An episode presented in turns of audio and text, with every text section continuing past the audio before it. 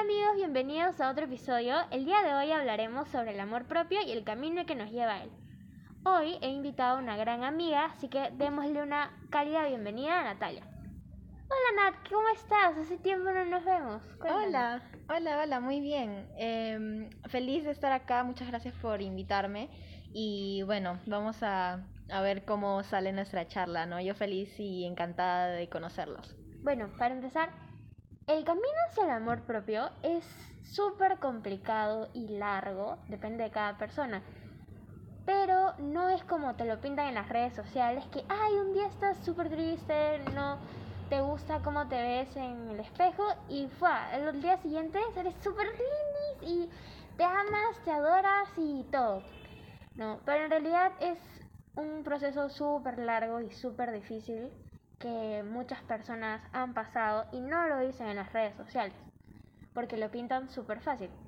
Algunas veces confundimos el amor propio o el autoestima con el ego. Por ejemplo, puede venir alguien que justo elogie nuestras inseguridades, pero si por alguna razón esa persona se va o si en caso es una relación amorosa terminan, esa falsa autoestima puede desaparecer. Por eso es importante eh, construir ese amor propio y saber lo que valemos, valorarnos, eh, antes de eh, solo enfocar nuestra atención en lo que nos digan los demás y podemos terminar aún peor, ¿no? Por eso es tan importante si es que has intentado por ti mismo o por ti misma eh, amarte y no has podido, es importante intentar ir a terapia o buscar eh, consejería, ya sea de, algún, de si estás en un instituto, colegio, universidad, eh, o en todo caso hasta en páginas de Instagram o de YouTube donde te explican ¿no? Cómo se puede construir ese amor propio y si aún mejor pues ir a terapia, ¿no?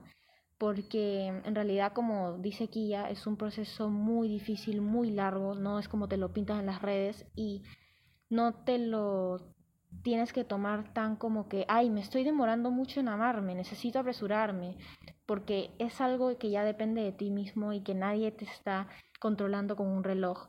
Es totalmente tu... Eh, tu proceso, tu camino y nadie tiene que decirte que tienes que amarte rápido o más lento o lo que sea. Tiene que depender de ti y tú tienes que sentirte bien contigo misma porque eh, realmente vale la pena. Eh, perdonarte por dentro, o sea, cómo eres, tu personalidad, eh, mejorar algún aspecto de tu personalidad que no te guste Em, que no sea algo que tal vez sea de ti. Por ejemplo, no me gusta que lloro mucho. Tal vez puedes aprender a controlar tus emociones mejor, pero el llorar mucho no es malo. Solo que la sociedad nos, nos lo ha puesto así, y peor si es que eres hombre, porque el llorar se, se ve como algo débil y solo las mujeres son débiles, los hombres no pueden llorar. Entonces, eso es muy importante. Perdonarte, amar tu personalidad, amar como eres y también tu físico. Porque te vas a ver en un espejo todos los días, por toda tu vida, y la sociedad te impone tal vez verte de alguna manera, no estar muy llenita, pero tampoco muy esquelética, y nos vamos a sentir muy mal, nos vamos a sentir por abajo, y en realidad, ¿quién es el que pone los estándares de belleza? ¿Quién nos dice que somos feas? ¿Quién nos dice que somos no somos lo suficientemente bonitas? Entonces hay que reflexionar bien eso e ir poquito a poco amando cada parte de nuestro cuerpo y obviamente van a haber algunas partes de nuestro cuerpo que nos gusten más que otras porque es normal, no todos nos va a gustar porque no somos perfectas, pero lo importante es aceptarnos, querernos y aceptarnos como somos y obviamente, como repito, tener cosas más que nos gusten más que otras y ya, es lo principal. Hace mucho tiempo, bueno, hace unos meses atrás, cuando alguien me decía, oye, no deberías de comer eso, o oye, estás súper este, ¿no? Como que el pollo no te queda como antes. Es como que yo me sentía súper mal me sentía demasiado mal con mi cuerpo y era como, pucha, si hiciera ejercicio sería como mejor o algo así. Pero tuve un proceso súper largo y todavía lo sigo teniendo. Y como que ya los comentarios malos no me importaba realmente, ¿no?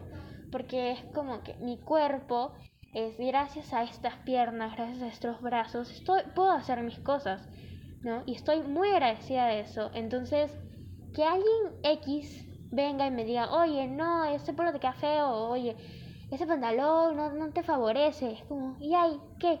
O sea, a mí me gusta cómo me queda, entonces, no, o sea, si no te gusta, volteate, cierra los ojos, chao, mañas. Entonces, llegar hasta ese punto fue difícil, sí, eh, me tardó mucho tiempo, pero no importa cuánto tiempo te demores, porque es tu camino, es tu proceso y tienes que respetarte y quererte, ¿no?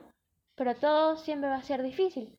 Entonces, una vez eh, yo estaba en el centro comercial, estaba comiendo mi helado y era de noche ya, entonces estaba comiendo súper feliz mi helado que me habían comprado. Y en eso me dicen, oye, este, no deberías de comer helado porque ya es de noche. Y yo miré a esa persona y no le dije no. Le la miré y sonreí simplemente. Y seguía comiendo mi helado. Entonces, luego me di cuenta y dije, wow, qué as. O sea, fue como de la nada. No le dije nada, no le dije, bueno, tienes razón, no, ya no, no voy a comer el helado y fue a lo voto me terminé ese helado y estuve súper feliz toda la noche porque fue como que mi mente no me dijo, oye, tienes razón, estás muy gorda, no tienes que comer esas cosas porque eso te hace daño, ¿no? Entonces no le dije nada, mi mente estuvo callada estaba súper feliz y luego me di cuenta de que realmente ya había superado ese pasado en donde me decían algo y me iba a llorar, porque no, porque tiene razón y ya. Entonces, eso. Y ser gruesita no significa que tengas sobrepeso, que estés enferma, que tengas un montón de enfermedades y esas cosas, niños. Ser gordita significa, soy gordita y ¿qué te importa? Bueno, o sea, es como que... Cada uno tiene su contextura. Cada uno tiene su contextura. Mis huesos, mis huesos son, fue, son gruesos y eso. No significa que ser flaquita o ser súper gruesita esté enferma. No hay un Como si fuesen nutriólogos, doctores. Ah, porque puedo ver a través de tu cuerpo que tú tienes un problema y tienes sobrepeso y que tienes eh, grasa de más. Nadie puede saber eso con solo verte. Está totalmente erróneo. Entonces, y así está enferma, ¿a ti qué te importa? Es mi cuerpo, es mi vida. Entonces, Amix, no gracias. Bueno, ahora mi pequeña anécdota. Eh, bueno, de hecho son dos, dos pequeñas, ¿no? Eh, la primera fue que una de las razones por las que odiaba mi cuerpo, una de algunas partes de mi cuerpo, ¿no? Por ejemplo, serían mis pechos.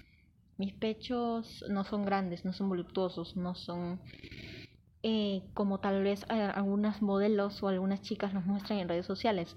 Redonditos, perfectos y ya, como deberían ser supuestamente.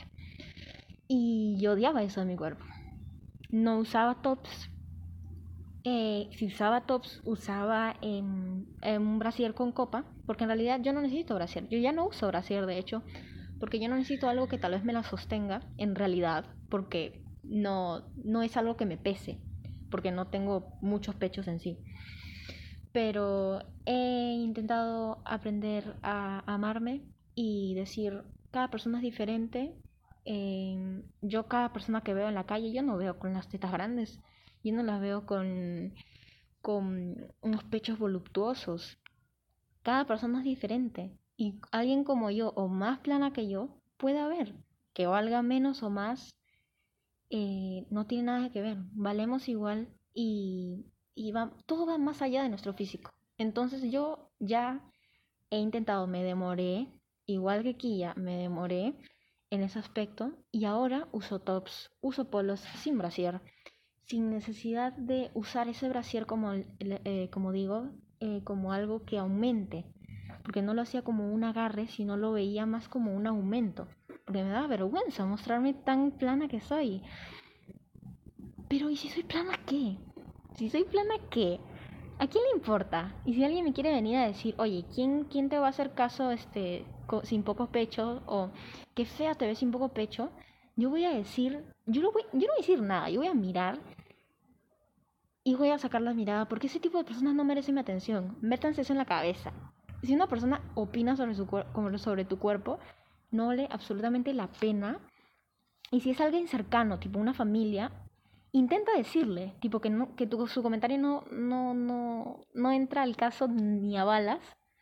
Em, pero si es alguien X que no conoces o alguien que literalmente no te importa, literalmente es nada en tu vida, entonces no te gastes, no gastes saliva.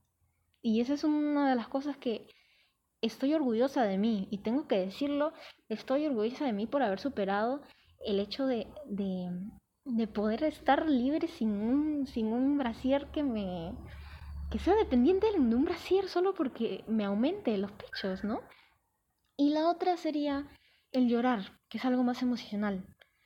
Eso todavía me cuesta y a veces eh, sigo odiándome por llorar por todo, casi por todo, pero estoy justamente, tengo una sesión de terapia en una hora y media más o menos, em, y voy a ir y voy a contar los problemas que tengo eh, y voy a aceptar poquito a poquito, porque como digo, todo es un proceso, que llorar no es malo. Llorar puede ser mi forma de desahogo, como para llorar, para, como para otras personas puede ser eh, gritar eh, o escribir o pintar simplemente cosas, formas de cara, enojo, emociones. Para mí es llorar y no tiene nada de malo, como nos lo ha pintado la, la sociedad también. Como digo, el llorar es más juzgado en hombres, pero también es juzgado en mujeres de todas maneras. Porque es muy delicadita, porque lloras por todo y por eso es que a uno le afecta, ¿no? Y esa es una de las cosas que he contado una anécdota física, que son mis pechos, y emocional, que es el llorar. Y ya me estoy perdonando poco a poco y estoy dándome cuenta que en realidad el llorar no es malo. Es simplemente parte de mí.